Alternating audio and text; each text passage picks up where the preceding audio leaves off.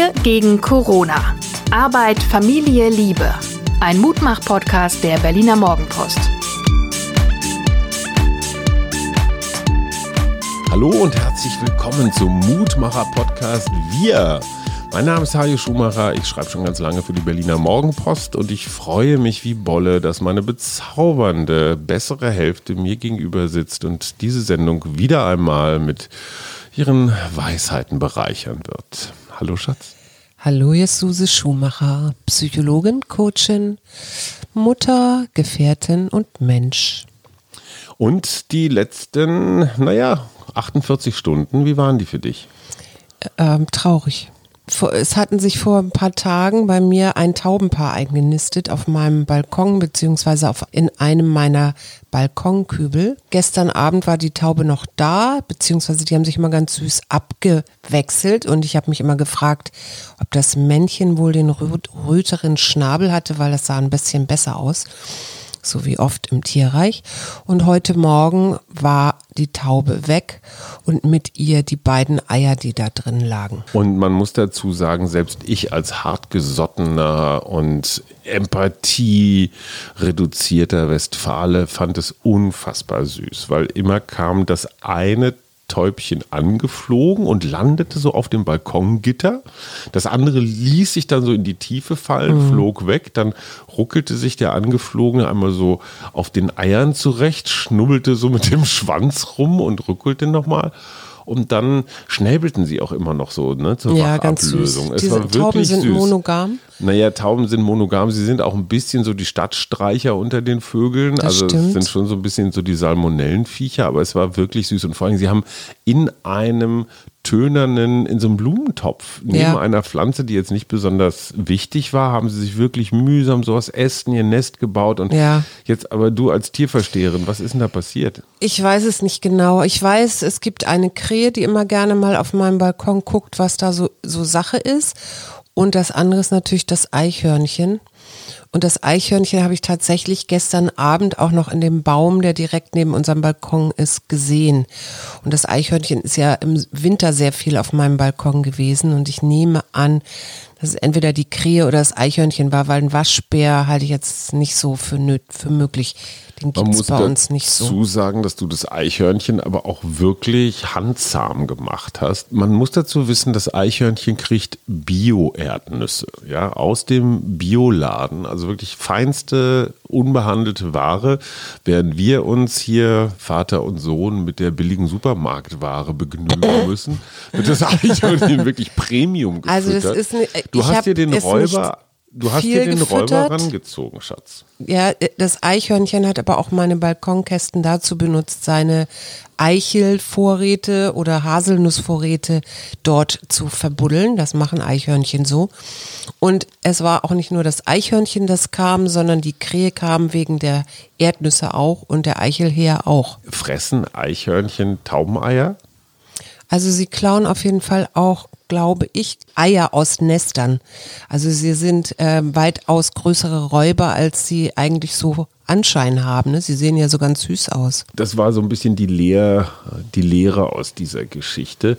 Das, was wir mit unserer ja, mit unserer Art, Tiere zu vermenschlichen, da hat ja Walt Disney auch so seinen Teil dazu beigetragen.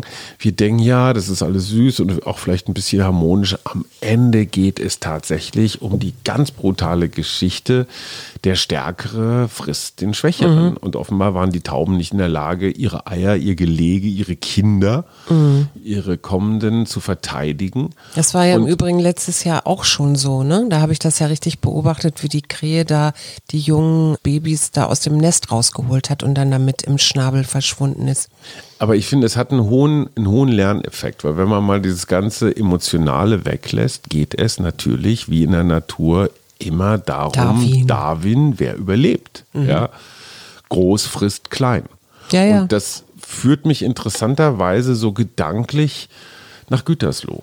Völlig verständlich, mich Weil auch. Wir als Menschen, was machen wir eigentlich? Wir essen auch Tiere. Ja, und wir denken nicht darüber nach. Wir denken, ich glaube, das Eichhörnchen denkt auch nicht lange über die Eier nach. das hat denkt, Hunger. Hey, lecker, ja. Dufte. Drin. Und äh, wir haben das als Menschen, schlau wie wir sind, natürlich in einer Art und Weise industrialisiert, dieses Großfristklein, dass man sich da vielleicht schon mal ein paar Fleischfabriken. Gedanken drüber machen müsste, weil wir sind ja nicht wie so ein Eichhörnchen einfach nur so reflexgetrieben, sondern man kann sich drüber Gedanken machen. Und Herr Tönnies hat ja ähm, neulich gesagt, er werde jetzt werde sich alles ändern und das sei der Tag der Wende und wir haben verstanden und nichts, nichts wird mehr so sein wie vorher, wo ich mir denke, hm, das ist ein ziemliches Eingeständnis, dass vorher einiges, wenn nicht alles schiefgelaufen ist.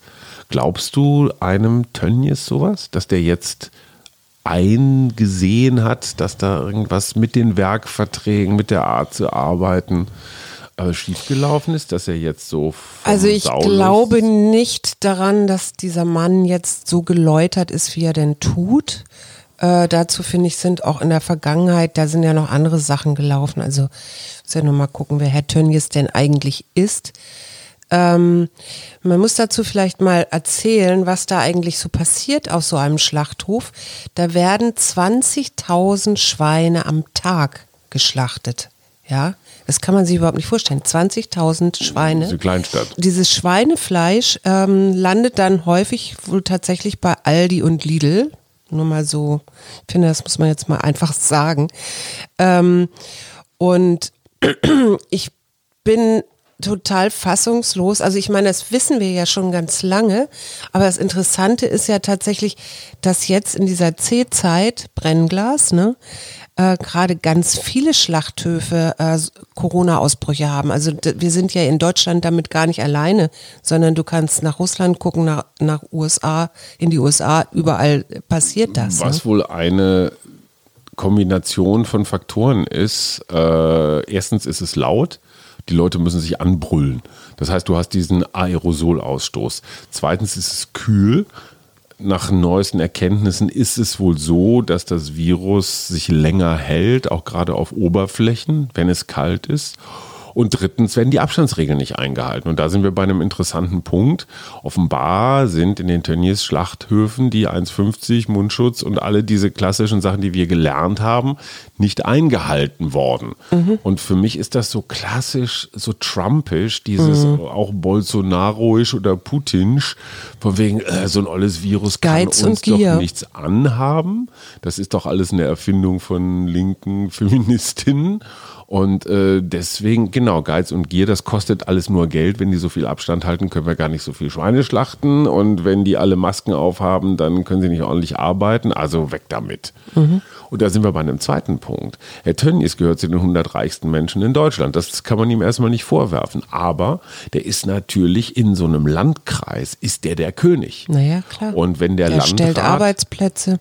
Arbeitsplätze ist das eine, aber das sind auch Steuern, die gezahlt werden und natürlich entscheidet der auch politisch mit. Ja. Und wenn Politiker dann zum Beispiel eine Gurkenfabrik haben, die ihre Produkte gleichzeitig mit Tönnies Produkten vermarktet und diese Gurkenfabrik gehört einem Politiker, ja, dann äh, ist natürlich Halleluja, die, ja. die Verknüpfung von, von Politik und Ja, Wirtschaft Interessenlage komplett. Ne? ist, ist wirklich offenkundig. Auf der anderen Seite macht es, und dann sind wir wieder beim Eichhörnchen und den Eiern, natürlich auch für mich immer wieder diese Gedanken los, hey, ja, wir sind mächtiger als diese Tiere. Wir haben es dank unserer menschlichen Schleue fertiggebracht, dass Tierzucht nichts mehr mit Landwirtschaft zu tun hat. Landwirtschaft bedeutet, ich bewirtschafte Land. Aber Fleischproduktion hat mit Land nichts mehr zu tun. Diese Schweine, Ja, ist eine diese Fleischfabrik. Kühe, ja, aber diese, diese Schweine haben nie Land gesehen. Nee, die haben auch sich nie gesuhlt Erde oder, gesehen oder so, ja. Mhm. Oder sowas. Ja, die werden in, in Reagenzgläsern gezüchtet, die werden in irgendwelchen Ferkelbetrieben, äh, werden sie erstmal ein bisschen großgezogen, dann werden sie durch halb Europa gefahren, hin und her. Das heißt also, mit draußen sein, mit Bauernhof hat das nichts mehr zu tun. Mhm. Das ist eher an einer Automobilproduktion dran, als an einem, als an einem Bauernhof, was da gemacht wird. Mhm. Ja, ja, und das ist jetzt aber die entscheidende Frage, weil du gerade gesagt hast, Lidl und Aldi. Natürlich ist es auch irgendwo eine soziale Frage. Machst du Fleisch teurer? Können sich bestimmte Menschen Fleisch nicht mehr so häufig leisten? Vielleicht essen wir alle mal weniger Fleisch. Moment, trotzdem, das, das, das kann ja alles sein. Aber du machst es natürlich exklusiver. Und Klar. da sagen Menschen, die sozial orientiert sind, äh, das ist aber gemein, das ist aber unfair. Ich glaube, das ist der falsche, das ist der falsche Gedanke. Weil Fleisch hat seinen Preis. Genauso wie, ich sag mal, Champagner seinen Preis hat. Ja, wir würden auch nie sagen, jeder soll so viel Champagner trinken, wie er will. Der kostet nun mal, keine Ahnung, 30, 40, 50 Euro die Flasche und braucht halt auch, weil der irgendwie handgerüttelt wird oder so, ein hohes Maß an menschlicher Arbeitskraft. Würde auch niemand sagen. Und ich glaube, diese soziale Argumentation, wir müssen Fleisch so billig wie möglich machen, damit es sich so viele Menschen leisten können wie möglich, die halte ich für falsch. Ja, ich auch. Ja. Weißt du, was mir dabei einfiel, interessanterweise? Ich habe ja neben, also meine Großmutter hat ja in diesem Podcast schon mal eine Rolle gespielt, aber ich habe ja auch einen Urgroßvater, der seine, ähm, sein Leben aufgeschrieben hat. Und der ist tatsächlich, hatte eine Tante oder ich glaube, es war sogar seine eigene Mutter, die hat einen Fleischer Betrieb, also eine Fleischerei. Und die ist immer mit einer Stiege, wenn die, die haben frisch geschlachtet und dann ist die mit einer Stiege von Tür zu Tür gegangen und hat das Fleisch versucht zu verkaufen oder hat es verkauft. Das äh, musste natürlich relativ schnell gehen, weil man hatte ja keine Kühlung oder so. Mhm, musste weg. Das musste weg. Also war irgendwie klar, heute Morgen wird geschlachtet und dann wird irgendwie auch gleich verkauft. Und da, da, daran, wie gut man das dann verkauft hat vor der Tür, also wie gesagt, da hing dann natürlich auch ab, ob man das wirklich alles verkauft wurde oder ob dabei dann eben auch etwas verschimmelte oder so, weil, weil das eben nicht losgeworden ist und weil du es nicht kühlen konntest. Ne? Wenn du dir das überlegst, okay, das ist so 1864 oder sowas, vielleicht ein bisschen später, dass mein Urgroßvater so über die Zeit schreibt, aber das ist eigentlich, finde ich, noch gar nicht so lange her. Und wenn du dir dann heute diese Tierfabriken anguckst, doch irgendwie pervers, was so draus geworden ist. Ja? Ja, aber wir sind Teil des Problems. Ne? Wir sind wir sind Teil dieser Teil Nahrungskette Problems, ja. und ich finde noch mal mehr auch bei unserem, bei unseren Söhnen Acht darauf zu geben, dass man sie da ein bisschen in der Richtung noch weiter sensibilisiert. Es ist ja ein Trugschluss, dass man jetzt denkt, okay, dann esse ich im Hühnerfleisch. Ne? Das ist Ja. auch sowas, was ich eine Weile mal gedacht habe. oder Pute. Aber du glaubst ja nicht, dass das in Hühnerschlachtbetrieben anders sei. Ne? Da, wir Nö, haben, es gibt, nur ähm, enger. wie heißt diese Firma? Wiesenhof. Mhm. Wiesenhof, genau. Da sind, es gibt auch einen Corona-Ausbruch. Ist dir mal aufgefallen, dass diese Fleischthemen und Fußball irgendwie doch eng miteinander verwandt sind? Wiesenhof ist Sponsor von Werder Bremen, die jetzt gleich Interessant. Mhm. absteigen. Und es gab eine große Welle von Protesten der Fans, die gesagt haben, wir wollen das nicht, so Massentier. Uli, Ja. Uli Hoeneß ist reich geworden als Spross einer Wurstfabrik. Jetzt Tönnies als Präsident von, Mhm. Von Schalke. Schalke. Also offenbar ist das, äh, weiß nicht, ob das kulturell Fußball verlinkt ist, die Stadionwurst oder so. Ja, das habe ich auch gerade gedacht. Ne? Du kannst ja im Stadion Aber ich viel finde, Wurst es werden essen. Würste ja auch überall anders äh, jetzt in der Grillsaison gegessen. Ja, okay. Schön, dass du dich interessierst, wie meine letzten Tage Ach, waren. das sagst du jedes Ja, Mal. ich Ich, finde das immer ein. Affront. Ich bin, ich habe das nicht vergessen, aber wir waren jetzt gerade bei den Schlachthöfen. Ich war noch gar nicht fertig mit den Hühnern, weil ich nämlich ein pa eine Patin bin von einem Huhn. Und weil ich Huhn. jetzt endlich mal auflösen wollte, wie dieses Huhn heißen wird. Danke, liebe Astrid Donalis. Ähm, sie hat nämlich gesagt, es soll Donalisa heißen und das finde ich irgendwie für einen Huhn ganz schön. Donna Lisa, ein Doppelname? Oder in einem Wort? Äh, Es ist in einem Wort, aber Ah, okay. mit einem großen L. Donna heißt ja eigentlich Frau, ne? Also Frau Lisa. Genau. Donna Lisa. Ja, vielen Dank dafür. Wir hatten ja ausgeschrieben, Hühnernamen einzuschicken. Suse ist Hühnerpatin. Wie viele Eier kriegen wir im Jahr von deinem Patenhuhn? 144. 144 Eier, also praktisch eine Jahresproduktion können wir uns bei dem Eiermann abholen. Und was kostet die Patenschaft? 92 Euro. 92 Euro. Das ist jetzt, ich würde mal sagen, der faire Preis für ein Ei. Das sind so, weiß nicht, gut 60 Cent oder sowas. Das ist teuer. Ja, aber es ist ja ein Vergleich. Weideei. Also ich weiß, das Huhn ist rum, läuft rum, frisst Kräuter, hat seinen mobilen ähm, Hühnerstall und so. Und ich weiß, es geht ihm gut. Ich glaube, für unseren Konsum bedeutet das Folgendes. Ich weiß noch, dass wir manchmal so samstags, sonntags, wenn wir mit der Familie frühstücken, dann fragen wir, wie viel Eier möchtest du? Ne? Kannst Genau, du dich erinnern? ja. Und ich finde, diese Frage, die lassen wir jetzt einfach mal, weil es gibt einfach nur noch eins. Ja. Und nicht diesen Luxus dann vielleicht Weniger ist mehr, du weißt genau. ja, ne? So, ich warte dann mal. Ja, jetzt darfst du Oh, gerne mir wird das Wort erteilt. Hört, bitte mir mal erzählen, wie deine letzten 48 Stunden waren. Ja, weil Fleischkonsum ist ein Thema. Ich habe mal über Urlaubskonsum nachgedacht. Ich war heute an einem Wochentag, was ja eigentlich so in unserem klassischen Verständnis auch in meiner Erziehungs- und Arbeitstag ist. Den habe ich mir freigenommen, zumindest zu zwei Dritteln, und bin mit zwei Freunden mit dem Mountainbike durch die Döberitzer Heide gefahren. Wir sind mit einem Regio nach Potsdam und von da dann los und es war traumhaft schön. Weil es ein Wochentag war, war wenig los. Das Wetter war großartig, so dieser leichte, zarte Sonnenbrand, den man nach dem, nach dem Radfahren so hat, den genieße ich gerade tatsächlich, weil er nicht weiter wehtut. Ich muss lachen, sondern es weil ich- so eine, so eine Errötung, zarte Errötung, Ich habe heute eine Rennradfahrerin gesehen, die hatte aber richtig rote Beine. Also ich dachte, ach Gott, die Arme, jetzt hat sie einen Sonnenbrand. Nein, wir waren wirklich eher Ausflugsfahrer. Und ich habe eins festgestellt, dieses klassische Denken, dass man so das ganze Jahr immer in den Blick nimmt und sagt, und jetzt, jetzt racker ich noch mal ein paar Wochen oder Monate und dann bin ich aber urlaubsreif und dann muss ich mich aber in zwei Wochen Italien oder so auch richtig entspannen. Ich stelle fest, dass das mit meinen wirklichen Bedürfnissen, vielleicht auch in diesem Alter Mitte 50, gar nicht mehr so richtig zusammenpasst. Das hat natürlich auch viel mit Schulferien zu tun, von denen wir nun seit ungefähr 1000 Jahren abhängig sind.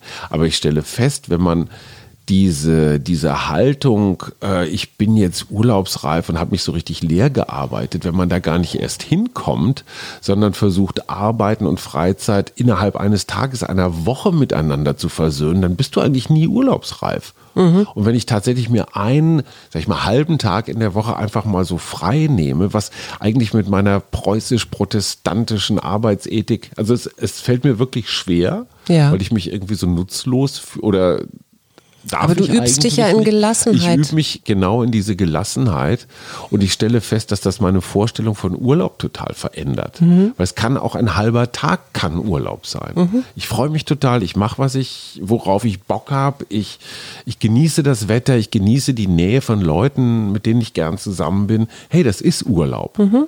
Muss das immer zwei Wochen am Stück sein oder drei oder darf das auch einen halben Tag sein? Ich stelle fest, für mich ist es viel, viel besser, wenn es ein halber Tag pro Woche ist, äh, was so den Erholungswert angeht. Kannst du das Mhm. Hast du, nachvollziehen? ja, komplett. Sag mal, hast du Dulberitzer Heide, habt ihr da mal angehalten und gelesen, was da eigentlich genau ist?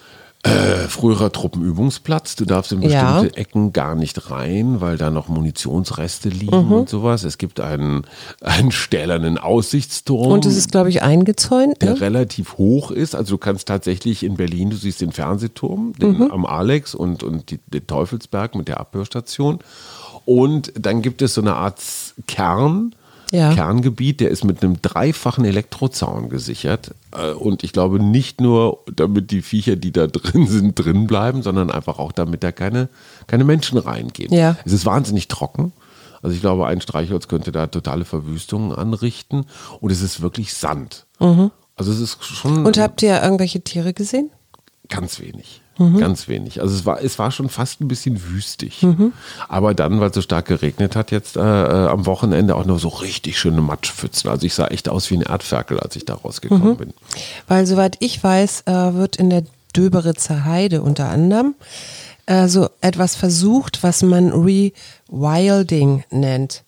Indem man nämlich versucht, also so ein ganz besonderer Ort ist das Stettiner Haff äh, oder das Oderdelta, also und das Oderdelta, weil man dort versucht, diese alt, diesen, diesen ursprünglichen Zustand wiederherzustellen, indem man die Natur einfach machen lässt und äh, beobachtet, wer sich da wieder alles ansiedelt. Also, gerade der dieser dort. Elektrozaun, dass da einfach Ja, genau, dass dann, dass Ah, dann okay. eben auch nicht die Tiere ähm, ja, weg sind irgendwann oder entlaufen sind oder so. Das ist interessant. Ich fahre durch Ähm, die Gegend und meine Frau erklärt mir, wo das Genau, und ich habe jetzt so mir die, Ri- das Rewilding im Oder-Delta mal angeguckt, wo man also Buchenwälder hat und Auen und Moore und Heidelandschaft und Seen und sich eben inzwischen auch dort Seeadler, Elch, Wolf, Biber, Lachs und auch inzwischen wieder Kegelrobben tummeln super. und Wiesente und es ist auch so ein Zug, Vogelplatz. Allerdings, man versucht das ähm, nicht nur hier, sondern zum Beispiel auch in den Niederlanden, auch mit so halbwilden Pferden. Und dann kam irgendein strenger Winter und dann sind ganz viele Tiere ver verendet, weil die letztendlich am Ende des Tages doch Wasser brauchen oder so ein bisschen Hilfe vom Menschen. Na und gut, das ist so ein bisschen der bei- Streit. Da sind wir wieder bei Darwin. Wollen Da sind wir wir die wieder- Natur Natur sein lassen? Genau, das ist so die Frage und es ist eben auch die Frage, ist das da? Wie, Unmoralische Frage. Darf man Tiere sterben lassen, weil es Natur ist?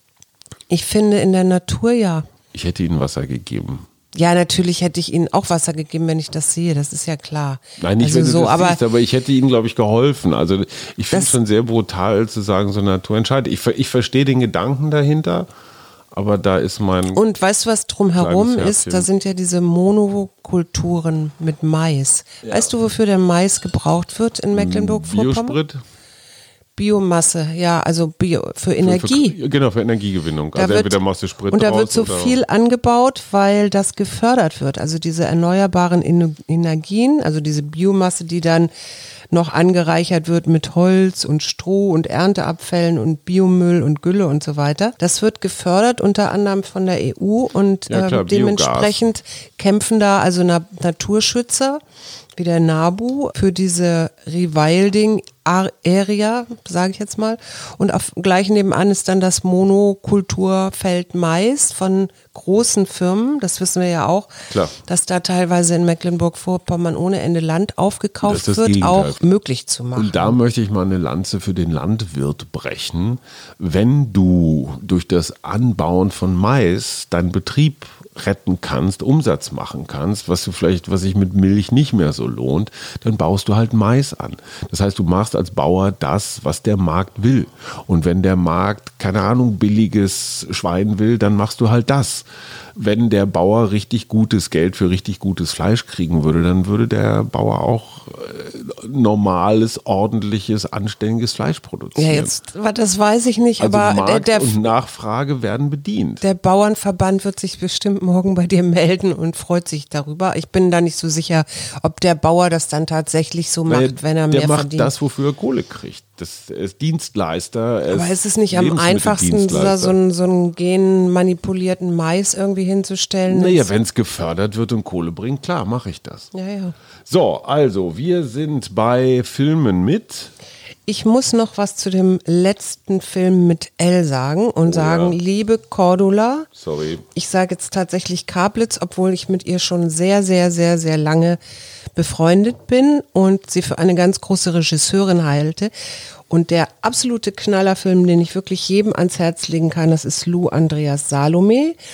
Die war Schriftstellerin und die erste oder eine der ersten Psychoanalytikerinnen aus einer russisch-deutschen Familie, hat Nietzsche und Ril Rilke kennengelernt und die haben sie auch, haben sich auch in sie verliebt und hat bei Freud studiert, äh, war eine der ersten Frauen, die überhaupt studiert hat und hatte dann eine psychoanalytische Praxis in Göttingen. Und diese Verfilmung ist wirklich ein wirklich wunderbar und sehr, sehr gelungen. Und wenn man das sehen kann, muss man es unbedingt angucken. Und fängt Liebe mit L Cordula, an. echt, sorry, sorry, sorry. Fängt Und mit wieder L ein, an und wir haben es vergessen. und wieder ein großer Frauen, großartiger Frauenfilm.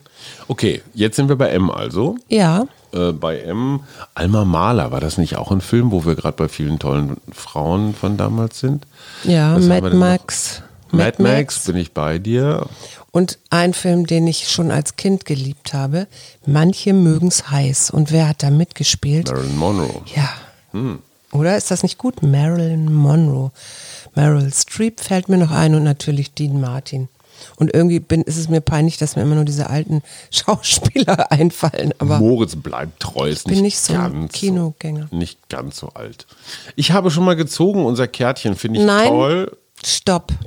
Entschuldigung. Noch zwei Sachen. Das eine, was ich noch ganz großartig finde, ist in Barcelona, jetzt nachdem in Spanien so langsam wieder die Rolltore aufgemacht werden, gab es vor zwei Tagen im Grand Théâtre del Liceu ein Streichkonzert und dieses Konzert für die Natur fand vor grünen Topfpflanzen Das Bild habt ihr vielleicht gesehen, es sah wirklich super aus, oder? Wie diese Pflanzen saßen tatsächlich, also standen in ihren Töpfen auf den Sitzen. Sitzen, ja, genau. Und, und die, die, die, die Künstler spielten so in so einen Wald rein. Genau. Ich fand das eine tolle. Und, wenn die werden so nachher ist, zertifiziert, Die, wenn die, Pflanzen. Pflanzen tatsächlich besser wachsen, wenn sie klassische Musik hören, dann müssen das ja echt propere Kerlchen werden. Ja, aber weißt du, für wen diese Pflanzen sind?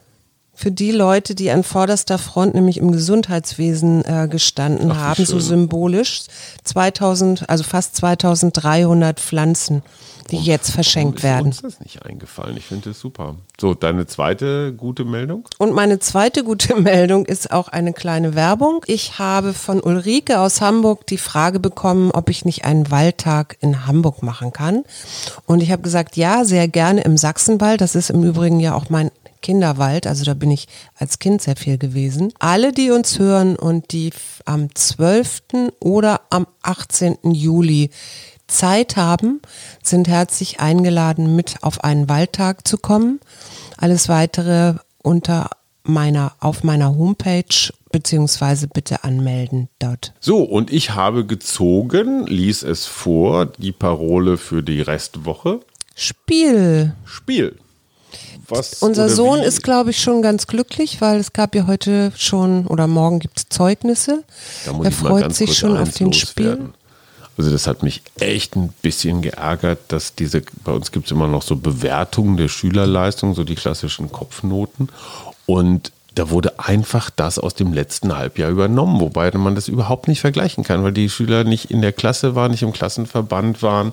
Ich finde, gerade in diesen digitalen Zeiten hätte man sich schon auch die Mühe machen können, ähm, zu gucken, wie haben die Kinder sich jetzt in den digitalen Räumen verhalten. Also es wurde einfach Copy-Paste vom letzten Halbjahr. Das fand ich schwach, Ja. oder? Ja. Oder bin ich Ich finde, das hätte man sich dann eigentlich ganz sparen können. Genau, man hätte oder? sagen können, können wir nicht beurteilen, das wäre fair gewesen. Oder man Genau. hätte sich die Mühe machen können, zu gucken, wie haben die Kinder sich im Social Distancing verhalten. Ich habe, ich kenne auch an, ich kenne auch andere Schulen, wo Komm, diese. Bewertung überhaupt gar nicht mehr drin steht. Schatz, lies vor, Okay. Spiel.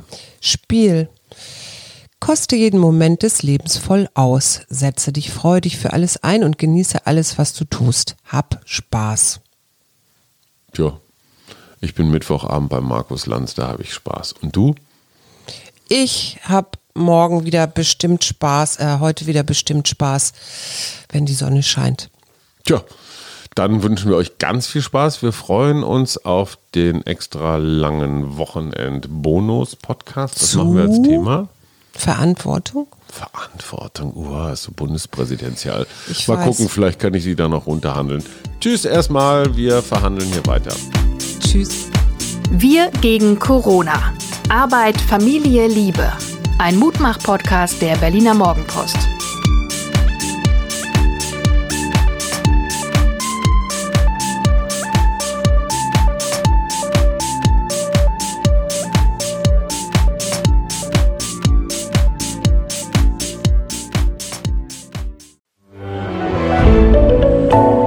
Podcast von Funke.